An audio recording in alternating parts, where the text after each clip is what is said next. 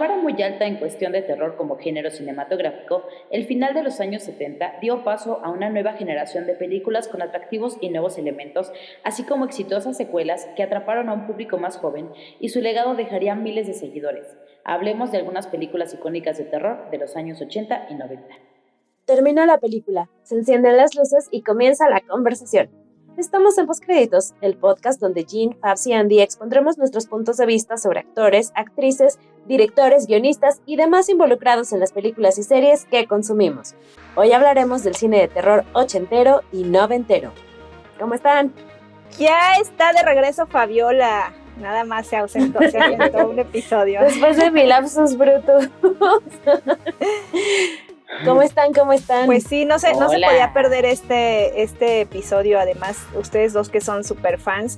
Yo soy muy fan de, de Halloween, pero no tanto las películas de terror. Hola, buenas noches, soy Jan. buenas noches, buenas noches. Estoy muy contenta y me gusta mucho hablar de esto, pero ya saben, ya se los había platicado, tengo sentimientos encontrados siempre con el terror. Me encanta, pero me da miedo y quiero verlo y no quiero verlo al mismo tiempo. Te gusta, pero, te asusta. Me gusta, pero me asusta, justo, justo. Terror es, es un género súper, súper, súper amplio que, que se puede dividir también en muchísimos subgéneros.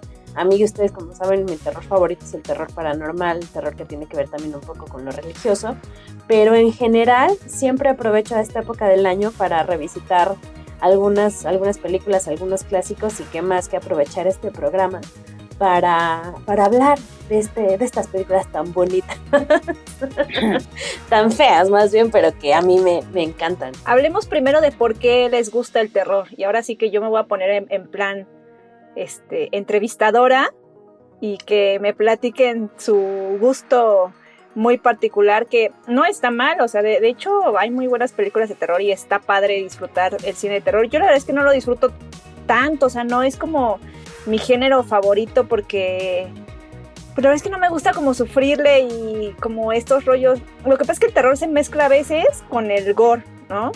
Y, no, o sea, como que yo, el Gor y yo, no, no nos llevamos bien. El Gor y yo tampoco somos amigos, ¿eh? En serio. No, no, no, de hecho, a mí no me gusta para nada. Y entonces todas, estas películas de masacre de, Texas y Halloween, y bueno, donde el terror es más así como de que asesinos y sangre y todo eso, gracias, paso, creo que, creo que he visto una o dos en la vida. No, no, no soy tan fan es que creo que se tiene que encontrar el equilibrio. Justo diste un ejemplo perfecto. Halloween es el equilibrio perfecto entre, entre gore. De hecho, no hay gore en esa película, no se ve, no se ve tanto la sangre tan explícita. Y, eh, y el suspenso o ese miedo que te puede causar lo desconocido, lo inesperado, el uso correcto de las cámaras. Eh, por ejemplo, ya ahorita ya se vuelve súper, súper predecible en las películas de terror cuando te va a salir un jump scare pero si te vas a esas películas que, que iniciaron pues con esta parte un poco de, de los slashers, que a, que a mí eh, son como parte de la historia reglamentaria cuando se habla de, del cine de terror, estas películas de Halloween, eh, la profecía que también tiene ahí por un poco de muertes así, gore, eh, Carrie incluso, que son el inicio pues de toda esta parte de los slashers y, y la Final Girl, sí la, forma de utilizar la cámara, de utilizar la narrativa es diferente allá como se explica hoy, cómo se vive el terror hoy. Entonces quizá por esos clásicos que a mí se me hace que están súper, súper bien hechos, a pesar de que obviamente los efectos ya envejecieron muy mal en la mayoría de ellas, eh, creo que, remontarnos a eso es, es parte del origen y de mi gusto por las películas de terror, porque son muy buenas películas independientemente de que son buenas películas de terror. No sé si me expliqué en todo, todo este choro. Sí, ¿sí? Sí, sí, sí.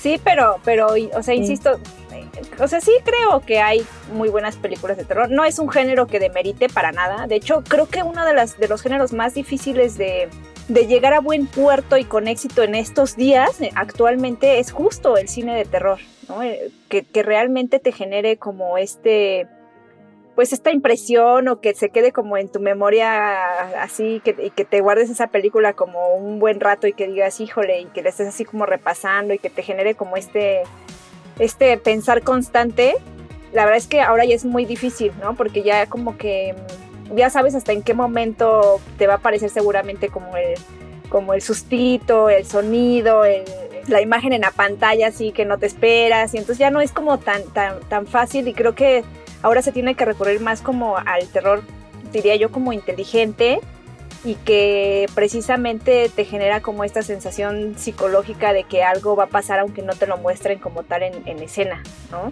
y siento que esas son las películas que nos hacen falta ahora, ¿no? En, día, porque ya con toda esta, esta invasión que hicieron de... El conjuro. Conjuro y la otra, la que filmaban con las cámaras y...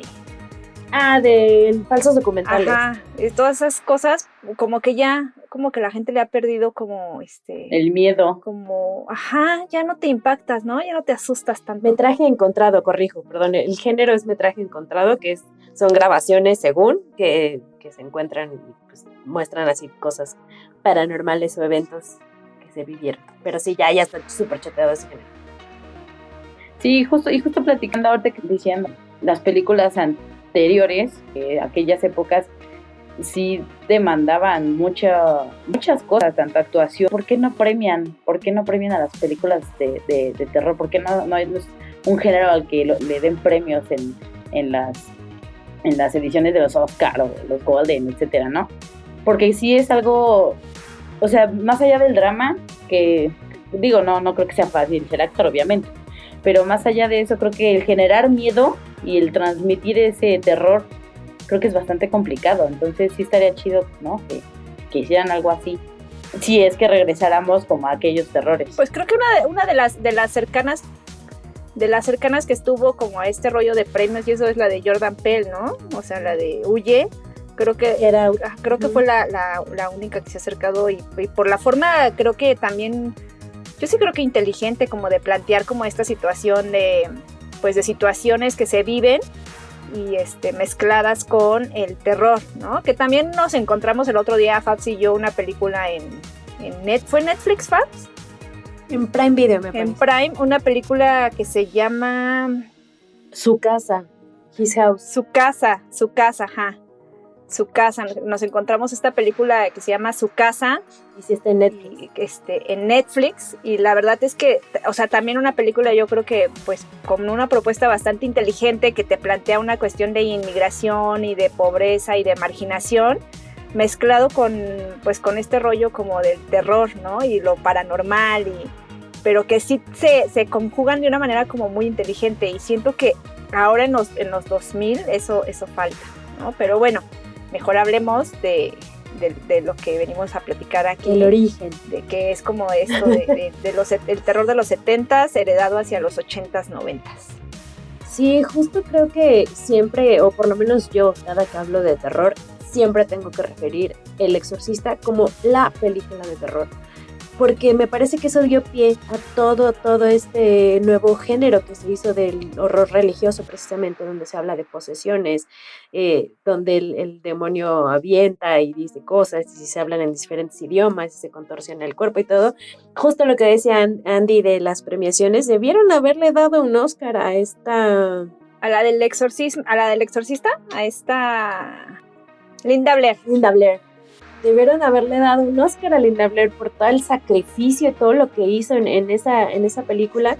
Entonces, eh, estos, eh, lo, que a mí me encanta de los años 70 y de estas películas como representativas del género es que justo como, como dijimos al principio, dieron pie a diferentes géneros, por ejemplo, El exorcista terror religioso, Tiburón al terror de criaturas, eh, Carrie Halloween al terror este del slasher, donde pues un, asesino anda ahí matando gente muy violentamente. Eh, Alien igual al, terror un poco cósmico, ciencia ficción, Suspiria a la parte del terror de brujas, entonces ya de ahí podemos eh, ver como que todos estos herederos que surgieron en los años 80 y que se volvieron también parte de estos clásicos y que se tienen que mencionar sí o sí cuando se habla de películas de terror y que ahorita aprovechando justo estas fechas finales de octubre que viene pues eh, la alineación de los planetas siempre para, para, para mí octubre se vuelve como la fecha para, para retomar clásicos y para empezar a ver eh, películas de terror. Porque pues no es que yo diga todos los días, hoy voy a asustarme, hoy voy a ver una película de terror, pero siempre que se acerca Halloween, pues es como la fecha. Y más, eh, digo, estas películas setenteras que nos dieron paso a clásicos en los ochentas después que se crearon nuevas películas de terror viniendo como de, esta, de esta misma escuela que son las que tendríamos que mencionar y recomendar ahorita. Y hablamos más de los ochentas porque esa, esa finalmente fue la época que nos tocó de crecer y consumir y que nos este ochentas noventas. Sí, pero fue ochentas noventas que nos dejó como esta esta herencia, ¿no? O sea, como como este impacto en, en, una época, en una edad como temprana. Exacto. ¿no? Porque ya cuando revisitas, de hecho, esas películas ya con cierta, con otra, otro tipo de edad y ya con otra visión, pues de repente dices, híjole, ¿por qué me asustaba tanto si no es como tan, como tan de susto, ¿no? Pero en su momento sí te impactaban y sí te, sí te dejaban como con este shock de terror que decías, híjole, no, ya este, mejor ya no voy a ver estas películas. Por ejemplo, eh, hablando tú que mencionabas todas estas películas de los 70 es curioso porque esas películas de, las, de los 70 las revisitas y te siguen generando como este shock y este impacto así de como de miedo que dices, no inventes, sí están bien rudas estas pelis, ¿no?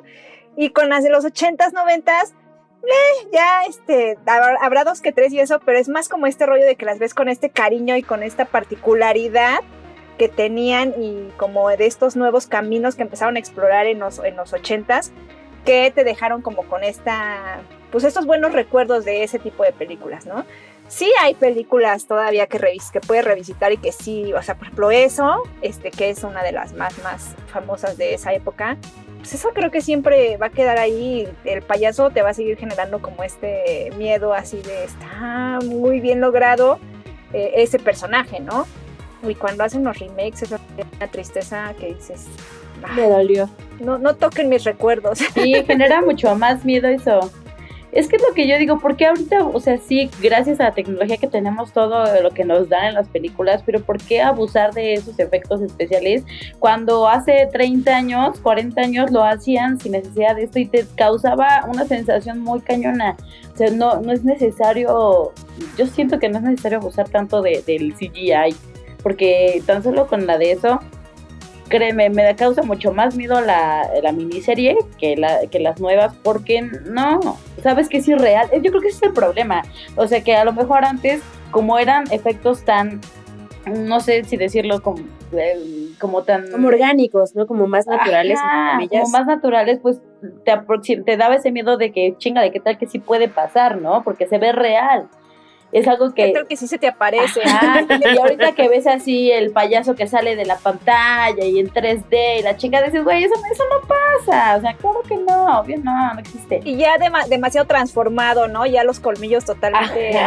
bueno, siento que... Y, y con esto no, o sea, no queremos, no queremos decir que que las nuevas generaciones no, porque siempre viene como este rollo, ¿no? De así de, ay, los, los, este, como que los chavos rucos o X, como nos quieren definir. Tú todavía no, este, Andy, y tú todavía tampoco. En la este, transición.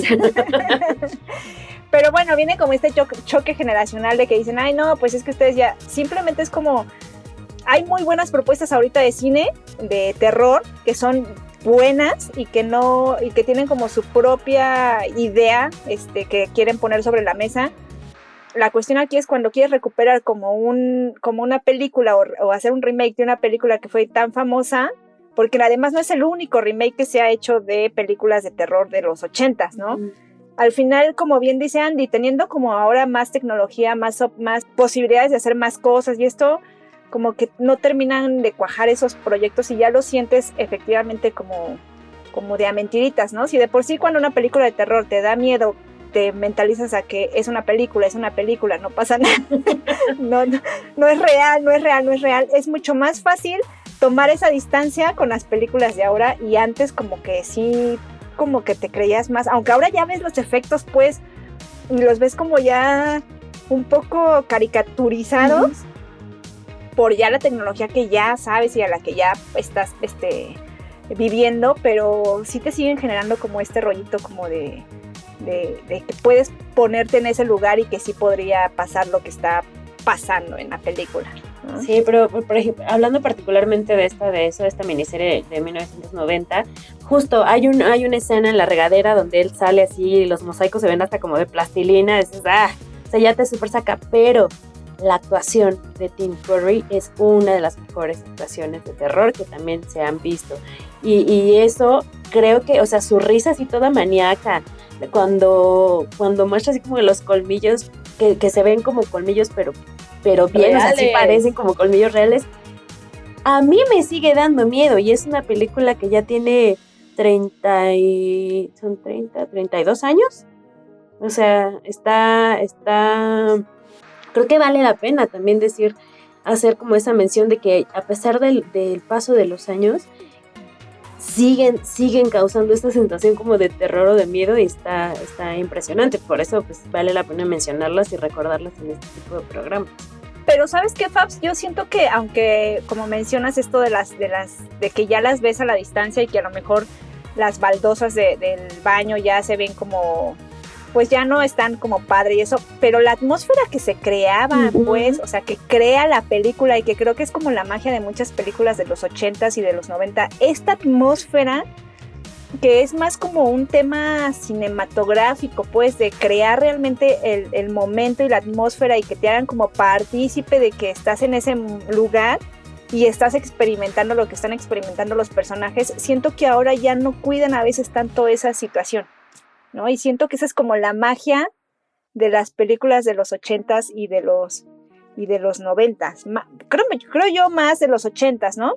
Este, los primeros años de los noventas, ya para los últimos años de los noventa, pues ya estábamos precisamente entrando al, como al cambio, íbamos a entrar al cambio de milenio y también pues de otro, de otro tipo de cinematografía y de maneras de hacer cine, ¿no? Pero bueno, ¿qué otras películas de, de, los, de los 80. Les dije que ustedes iban aquí a hablar más, porque yo, la verdad es que pues la única que he visto es la de Poltergeist y también súper traumada, ¿no? Güey, Poltergeist es buenísima. buenísima. Y es que aparte, bueno, Poltergeist es de 1982 de Toby, Top, Top Hooper. Top Hooper, Top Hooper, ¿no? Ajá. Eh, el guion lo escribió Steven Spielberg y, bueno, esta película que cuenta la historia de una familia que empieza a vivir estos sucesos extraños de una de un ente que no que no pueden ver que al principio parece muy inocente porque justo se relaciona con la hija menor y pues está en cañón. En primera, a mí me da mucho miedo cuando involucran a los niños, a niños chiquitos en, en, en, situaciones de terror, porque pues son... El resplandor eso también es muy, es como muy acerca de la realidad, ¿no? O sea, nosotros como adultos pues ya podemos mentir, ya, ay, ya vi algo acá y no pasa nada, ¿no? Pero cuando un niño sabes que es como la inocencia y la chingada y te dice, estoy viendo a un güey acá parado y dices, no manches, ya me asusté, eso sí puede pasar, eso sí te da miedo. Entonces, a partir de ahí da un chingo de miedo y no sé, a mí se me hizo una, una gran película, sí da mucho, mucho miedo y la, la sigo viendo y me da mucho miedo. Aparte la actuación, las actuaciones de la niña está... Uf. Poltergeist juega con los primeros jumpscares que no te esperas, porque como decíamos en las de ahorita ya, ya es súper predecible dónde va a venir el susto, pero en esa justo están haciendo cosas como súper cotidianas, como la mamá que está en la cocina y de repente voltea y está en las sillas así trepas en la mesa, te llevas un susto, a pesar de que no es nada impresionante, no ves un fantasma, no, no ves una cara fea, o sea, son las sillas que se reacomodan en la cocina jugar con ese tipo de elementos es, es, lo que también es parte como de esta magia que decías del terror, que no se necesita el efecto así desfigurado en ese sentido en este tipo de películas como para causar esa, esa emoción o ese susto. Eh, el, el, payaso que se mueve solo también así en la noche en el cuarto del niño, o sea, tiene unas escenas memorables esa película. Entonces, si no la han visto, que yo creo que sí, porque también es del 82, igual vale, vale mucho la pena que, vean esta, obviamente con advertencia de que sí te saca dos que tres buenos sustos. Ya al final, a mí siento que no cuaja también esta película, pero también es parte de los clásicos, entonces se queda ahí en la memoria. Creo que también es importante eh, comentar no sé si me equivoco, pero el terror de los años 70 era, estaba como en un hilo un poco de seriedad, más un poquito. En los 80 ya empezaron a meter a lo mejor toquecitos de comedia, un poquito de más cosas que te generaban otro tipo de emociones también. Es como que la risa nerviosa, ay, se movieron las sillas, no pasa nada, no me están enseñando nada. Entonces, creo que te generan otro tipo de emociones que también te envuelven, te envuelven mucho más. Y eso es como que también otra parte, otro plus que le dieron a, estas películas de, a las películas de esta década. Y también mencionar que, por ejemplo, esta y otras más que vamos a platicar empezaron a generar tanto éxito que se hicieron secuelas y secuelas y algunas exitosas y algunas no. Pero tan fuerte fue este fenómeno, el fenómeno del terror de los 80, que generó esto, ¿no? Y bueno, eh, vean Poltergeist, es, es un clásico, es un clasicazo, la neta sí, sí, sí vale, vale mucho la pena, porque aparte, bueno, quiero comentar, eh, tengo mucho así en la mente como la, la habitación del, del, hijo, que tiene muchas cositas así típicas de los 80 que a lo mejor a muchos les recuerda como su infancia, entonces son como películas que te abrazan hacia el corazón aunque te den susto, pero así como que te dan en la nostalgia y está cool. Y, eso es justo lo que menciona Jan, ahorita ya no le dan tanta importancia a esos detalles que atrapan a la gente como tal. O sea, ya solo asustar por asustar para mí, a mi, a mi, a mi visión. Sí, en el... sí, como que ya no le echan, ya no le echan, no le echan como tantas ganas eh, en cuestión como de armado cinematográfico. No sé, no sé, no, no sé bien cómo definirlo hay películas que sí siguen teniendo actualmente como este rollito muy particular, ¿no? O sea, hereditario, así, pues sí que dices, bueno, ¿no? Sí son películas que, aunque no terminan de cuajar al final, este, pero sí tienen este, esta narrativa que sí te va envolviendo, envolviendo, envolviendo y que al final no sabes si realmente todo fue un sueño, si todo fue una, una este, invento, sí, ajá, ¿no? Que es lo que pasa también, por ejemplo, con el resplandor, ¿no? Que cuando la ves y la ves y la ves, le puedes encontrar como mil y otras más lecturas que no viste la primera vez. Y que la verdad es que el trabajo que hizo Stanley Kubrick con esta película ha sido impecable, ¿no? Ha trascendido y trascenderá en generaciones y generaciones, aunque a Stephen King no le haya gustado para nada la adaptación que hizo Stanley Kubrick de su novela. Pero este, pero sí, o sea, El Resplandor es una es otra de esas películas de terror fino que la sigues viendo en un sábado en la noche oscuras tú solo y sí te va a seguir sacando dos que tres sustos, creo yo. Es, para mí El Resplandor también es una de las mejores películas de terror, aunque últimamente me, me brinca mucho, o sea, se ha hablado mucho también del maltrato que sufrió la actriz Shelley Duvall en la grabación de esta película para conseguir reacciones genuinas de terror. Y creo que ese es un tema igual que valdría la pena platicarlo más adelante, ponerlo sobre la mesa, de hasta dónde estamos están dispuestos a llegar o estaban dispuestos a llegar los directores para conseguir eh, estas reacciones como genuinas. Tiene el récord de mayores, mayor número de tomas hechas en una película eh, con diálogo para poder conseguir este, este nivel como de desesperación, de frustración, de, terror, de miedo que, se ve en la pantalla. Y sí, la verdad es que es una, es una actuación impecable de, de Shelley Duvall, pero pues hasta qué punto tuvo que, tuvieron que llevarla o que llevarla hasta para poder lograr ese resultado increíble en pantalla. Y, y la, otra parte de este Jack Nicholson, que también por ahí leí que pues el güey se quedaba en su personaje, o sea, ya cortaban la escena y el hombre seguía en su personaje así de loco y pues, o sea, eso también yo creo que influía mucho, mucho en todo el rodaje y pues sí, está como muy, es un ejercicio como muy cabrón, ¿no? Sí, te hace pensar como ese, el, detrás de, cámaras de todas esas, bueno, de esa y de mil y un películas que, este, que se podrían poner sobre la mesa con respecto a la explotación de los actores, ¿no? Y sobre, poner sobre la mesa también este, este rollo del costo de, el costo que tienen que pagar por trabajar con un gran director. Eh, pero bueno, ese yo, como dice Fabs, ese yo creo que sería un, tema interesante que podríamos poner sobre la mesa en otro programa en el que no hablemos específicamente de lo que nos generan como estas películas ya cuando las vemos en televisión. Y por lo pronto el resplandor con mucho de lo que se haya hecho bien o mal detrás de cámaras y con lo explotador que pudo haber sido Stanley Kubrick en su perfección, en su perfeccionismo, pues la verdad es que creo que esta es una de las mejores películas que existe de, esa época, bueno, y que de hecho inauguró en los 1900, los, 80 y, y, que sí, la verdad es que todavía creo que es de esas películas que ha envejecido bastante, bastante bien y que seguirá yo creo que trascendiendo como un gran clásico en el, en paso del tiempo. Y que tuvo secuela y la secuela pues no le llega ni a los talones, pero también está buena, Doctor Sueño, véanla, está en HBO. Pero Doctor Sueño aparte fue un guion que ya, este, que ya autorizó Stephen King, ¿no? Que es muy curioso que un guion que no autorizó Stephen King en El Resplandor que haya trascendido esa película como tanto y que un guion que ya autorizó Stephen King como que no tuvo como que no tuvo tanto éxito. Los 80s y 90 nos dejaron una gran cantidad de películas de terror y abarcarlas en un solo programa sería un esfuerzo titánico, por lo que les dejamos algunas menciones honoríficas que reconocemos como buen cine de terror, pero se quedaron fuera de la conversación. La Niebla de 1980 por John Carpenter. Viernes 13 de 1980 por Sean S. Cunningham.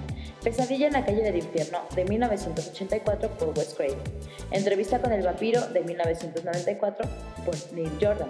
Scream de 1996 por Wes Craven y El proyecto de la bruja de Blair de 1999 por Eduardo Sánchez y Daniel Main. Retomando un poco lo que decía Andy de la mezcla de géneros, a mí me gustaría hablar de un clasiquísimo de clásicos también, de 1984, Ghostbusters, que, que, si bien la recordamos como película un poco de comedia, pues Bill Murray sabemos que es un genio de la comedia, recuerdo que yo la vi de niña y esa película me metió muchos sustos y me hizo tener pesadillas mucho tiempo.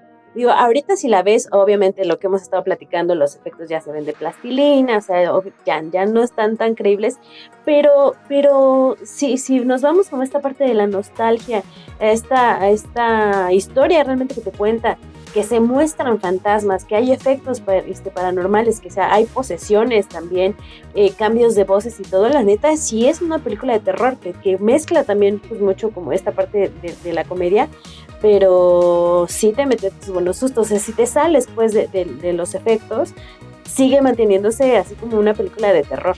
Y es un clásico que, también se tiene que volver a ver en estas fechas. Y aparte porque el tema de lo que hablas tampoco es un tema como que todo el mundo lo haya abordado.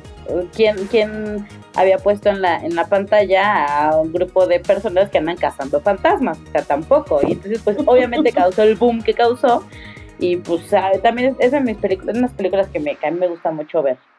Hicieron un remake en 2015, me parece, que no tuvo como mucho. Y viene, y viene, uno este, nuevo. a continuación, ¿no? que creo que va a estar genial, va a estar, va a estar genial. Yo esa sí, la, esa sí tengo muchas ganas, muchas ganas de verla. Porque no es precisamente un remake, sino es como un. Como una secuela, después, ¿no? ¿no? Y eso, y eso también siento que es como el gran acierto de algunas películas que, que en la actualidad que retoman películas pasadas, que no necesariamente las hagan como remakes, sino que sea como este qué pasó después o qué o, una continuación o un spin-off o una cuestión así que a lo mejor sí está relacionada con la película original, pero híjole, si no, la, si no vas a, hacer una película bien lograda de, una película que ya es este, pasada, mejor yo creo que no deberían de intentarlo. Pero bueno, el cine, la industria y... Dinerito. Los dineros y la falta de ideas, ¿verdad? Hay una crisis grave, pero ya, ya hablaremos de eso en algún otro momento.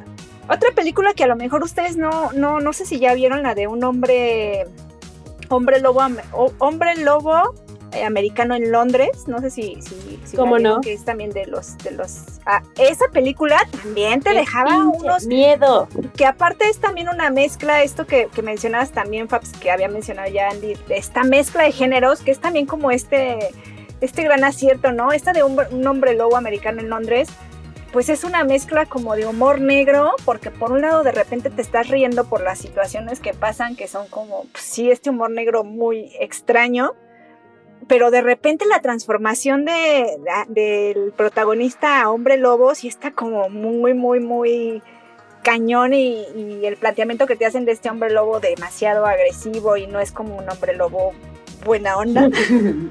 sí, la verdad es que de hecho esta película inauguró en la categoría de mejor maquillaje en los premios Oscar solo para poder premiar el trabajo que hicieron en, esta película con la transformación a hombre lobo del protagonista. La verdad es que también creo que es una de las películas que, vale la pena. A lo mejor igual también no está como tan bien logrado el final, un poco precipitado, como un poco así ya este, desarrollado en al, rápido, no lo sé.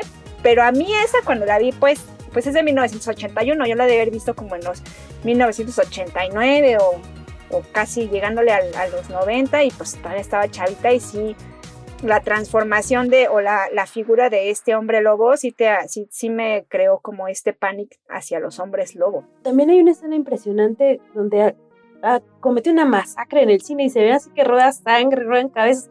Esa imagen a mí se me quedó muchísimos años también después de haber visto esa película. O sea, es, eso es lo, lo, impresionante que a pesar pues como del presupuesto, del tipo de recursos que se tenían para ese tipo de, de, de películas, sí son imágenes que se te quedan y que sí te causan precisamente este terror. Entonces, también se queda la, la recomendación si no la han visto, o sea, y, le quieren tener miedo a los hombres lobo, vean un hombre lobo americano en Londres. Está, está cañona esa. Que aparte es de las pocas que les hace justicia, ¿no? A los hombres lobo, porque es también un personaje o un ser que no, que no le han hecho como películas con justicia. Sí, no, sé por qué no lo he visto. No sé por qué no lo he visto. Es un clásico. Es un clásico, tienes que verlo. La voy a ver. Sí, como dices, ahorita ya están medio maltratados los hombres lobo, pero pues también es interesante, ¿no? Como este género de criaturas de la noche, de diferentes cositas. Por ejemplo, esta, esta otra película que pusiste tú, eh, que, pues que nos hiciste recordar, de 1984, Los Gremlins. ¡Qué pinche miedo me daban los Gremlins también, no manches! Que era como una mezcla ahí rara de ternura porque querías tener a... Gizmo. Ajá, lo querías tener y así de, todo eso, y sus, este, y sus alter egos como demasiado violento, sí era como ahí este, este rollo. Pero aparte, esta película eh, está de hecho en, en, HBO Max, este, me la puse a ver otra vez. Obviamente, pues sí, ya ves eh, como algunos efectos y cosillas y dices, híjole, ¿no? Pero la, la, la, insisto, la atmósfera que van creando en torno así de, no, es una criatura, así, pero son tres puntos básicos, ¿no? Así súper importantes que tienes que tomar en cuenta, que no le dé la luz directa y que no, este, que no se moje o que no le des de, beber agua.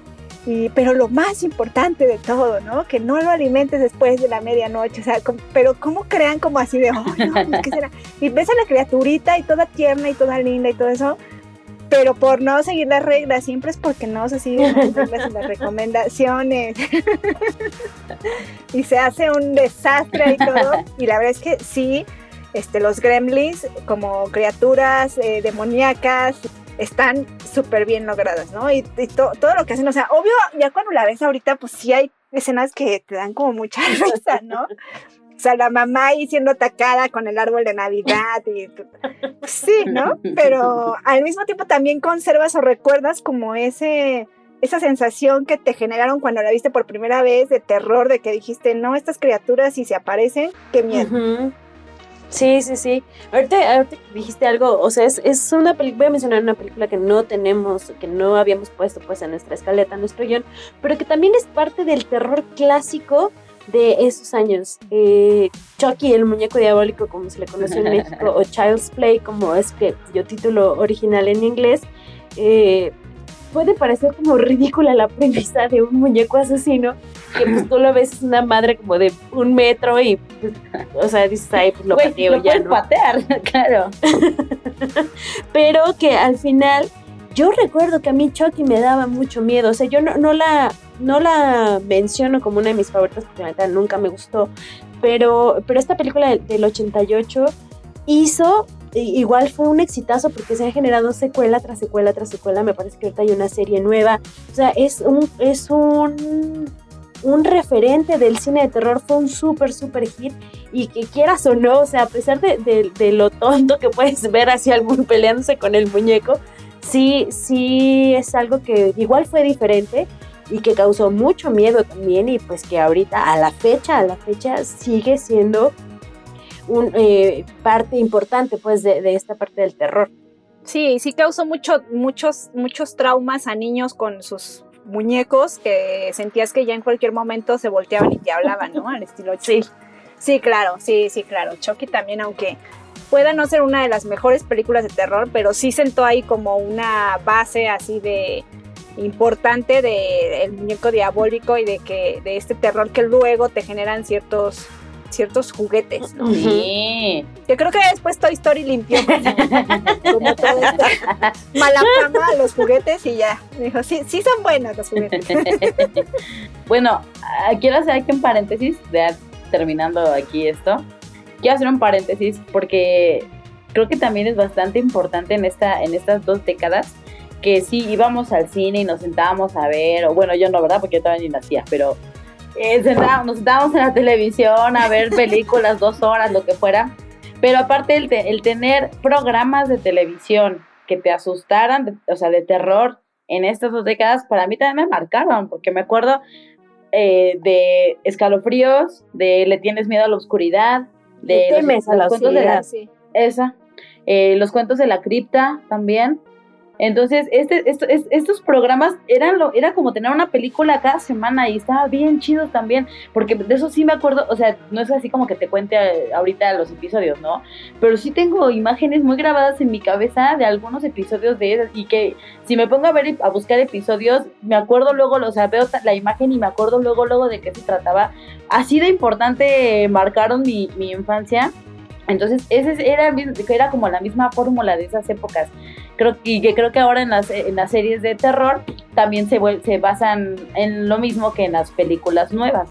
O sea, también ya vienen los efectos y todo esto. Y creo que sí es muy, son una joyita aquellos programas de, de, de esas dos, dos décadas.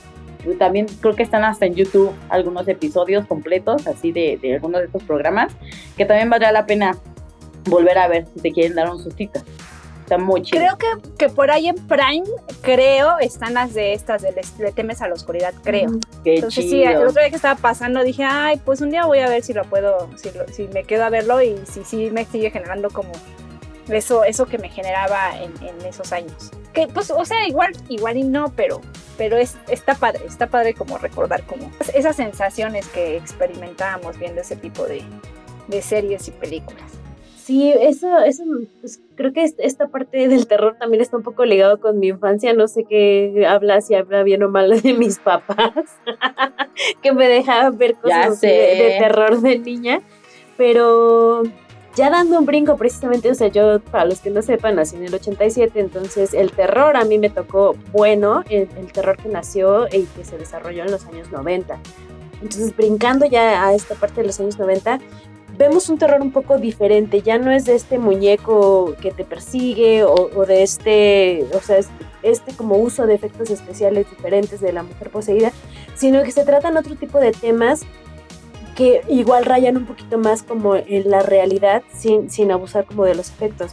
Por ejemplo, eh, la, que tú mencionabas, la de línea mortal, esa que, que, juega también un poco con lo real, con lo científico, pero, pero que hace modo también tiene como este thriller, este suspenso de qué va a pasar.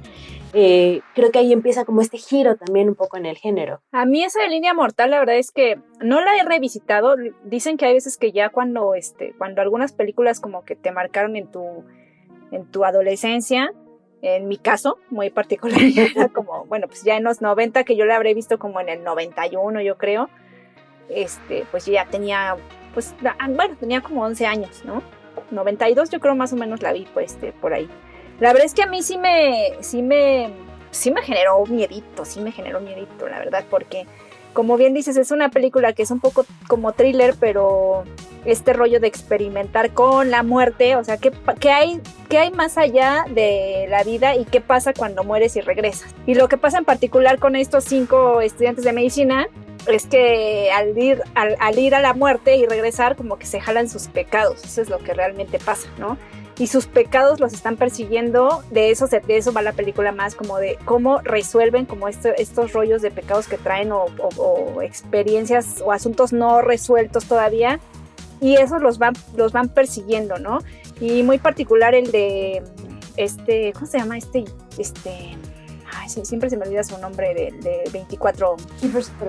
Él, este, es el que más trae como cargando ahí un pecadillo, este, como de un niño al que molestó mucho tiempo. Y la figura de este niño en toda la película, eso fue lo que se me quedó a mí ya cuando terminó la película, ¿no? Así de cómo se te aparece, porque está tan bien, tan bien manejado cómo se le va apareciendo, que es como, se le aparece como en esta mezcla como de miedo, como de paranormal, como de terror, ¿no?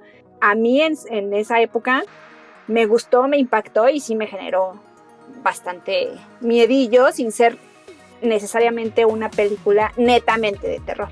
Es que creo que también ya viene eh, la parte eh, no sé si es otro subgénero, no sé, es que hay tantas ramas que puedes, o sea, de tantas cosas que puedes agarrar para una película de terror, que viene esta parte a lo mejor como de los experimentos, entre comillas, ¿no?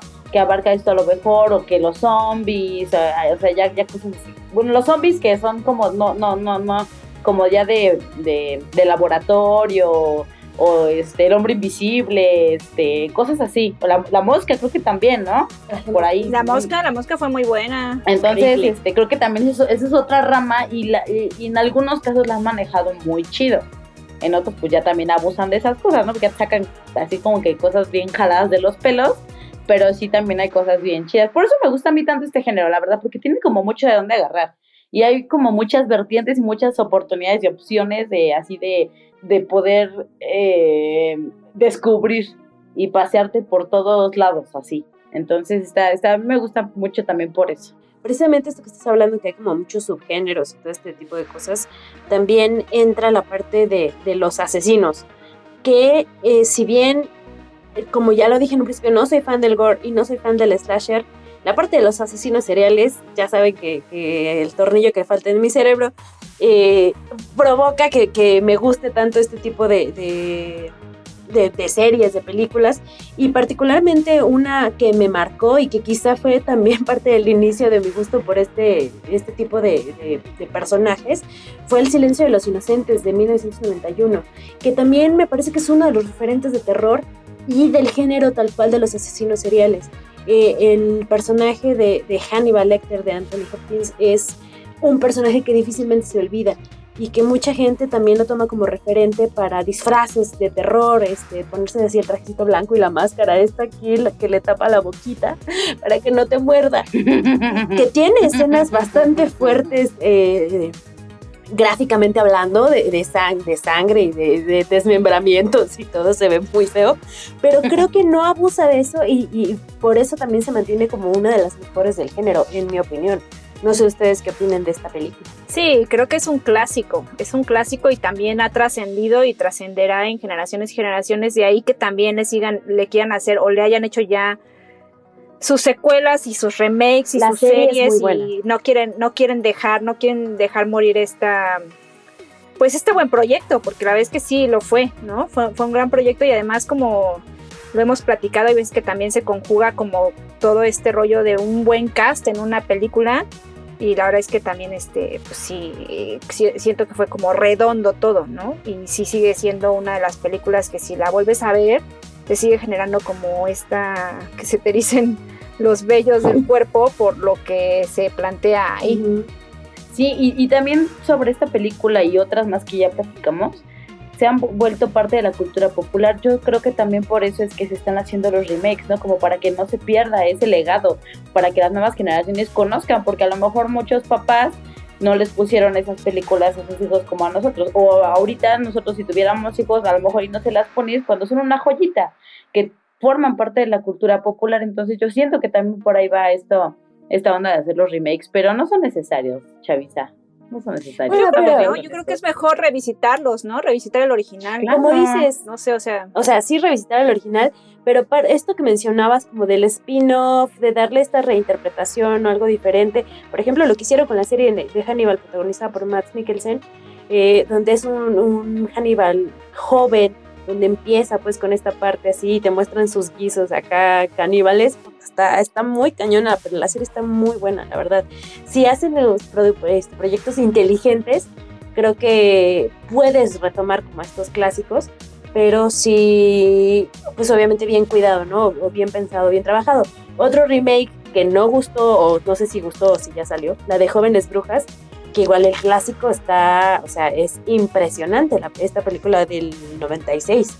Hay nada más un paréntesis, vi el remake, la música es muy chida, eso tengo que decirlo. El, el final tiene un girillo que dices, ah, chinga, ok, eh, te la paso.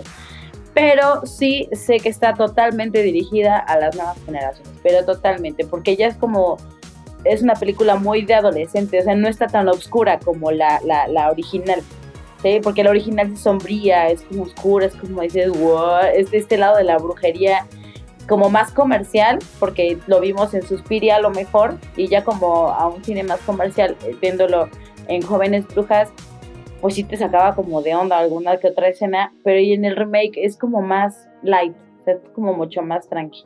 Eh, chispitas y este colorcitos y cosas así, entonces sí está totalmente dirigida. De lo que habla la original también más, más allá de la, de la brujería, sino es más como de esta mezcla de la brujería mezclado con tu, tu, verdadero ser, ¿no? Como con tus intenciones, con qué tan buenas intenciones o malas intenciones tienes en esta vida, ¿no?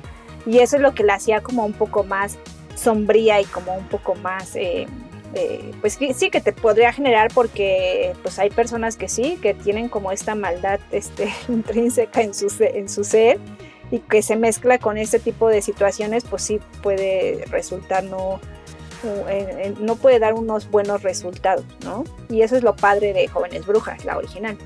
Sí, la verdad es que, o sea, yo creo que también hay la escena donde Nancy va así arrastrando los pies con que se le ven así los zapatos en punta. No, man, o sea, tiene, tiene escenas igual así como muy icónicas que sí da, generan este, este miedo. Yo no he visto la nueva, no sé si también te genera este, este mismo terror que, que causa como ese tipo de, de escenas cuando llega el, este Manon o esta entidad que les da los poderes. No, no mucho, la neta. Nos quedamos con la, con la original, la verdad. Y sí vale la pena verla. Entonces, si ya vieron el remake, no se queden con eso y vayan a, a, checar la, la, original, porque aparte la, la actuación de, de, Nancy, ¿cómo se llama la actriz que hace de Nancy? Bueno, esta compa, pues la neta lo hace bien chido y también se volvió un icono muy cañón de los, de los 90, ¿no? Eh, su vestimenta, eh, su maquillaje. Por eso les dije que esa compa. Pero véanla pues, véanla. Acercándonos ya al, final del programa y también al final de la década de los 90, creo que tenemos que mencionar igual uno de los clásicos de los parteaguas de las películas de terror que también dio pie a muchas otras que se hicieron más o menos similares el género favorito de Andy, lo paranormal mezclado con niños. Sexto sentido.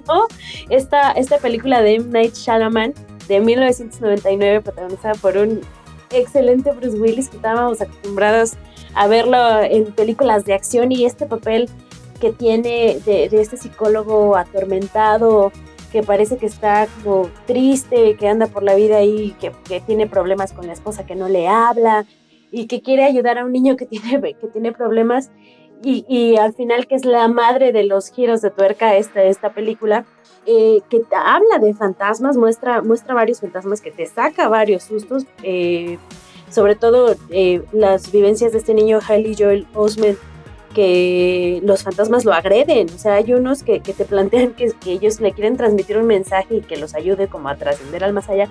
Pero también hay otros que, que, son agresivos con él. ¿Qué, qué pinches sustos metió esta película? Porque esa yo sí la vi en su momento, en el 99, que tenía 12 años. Entonces, eh, eh, para mí también fue un, un, gran referente de terror. no sé.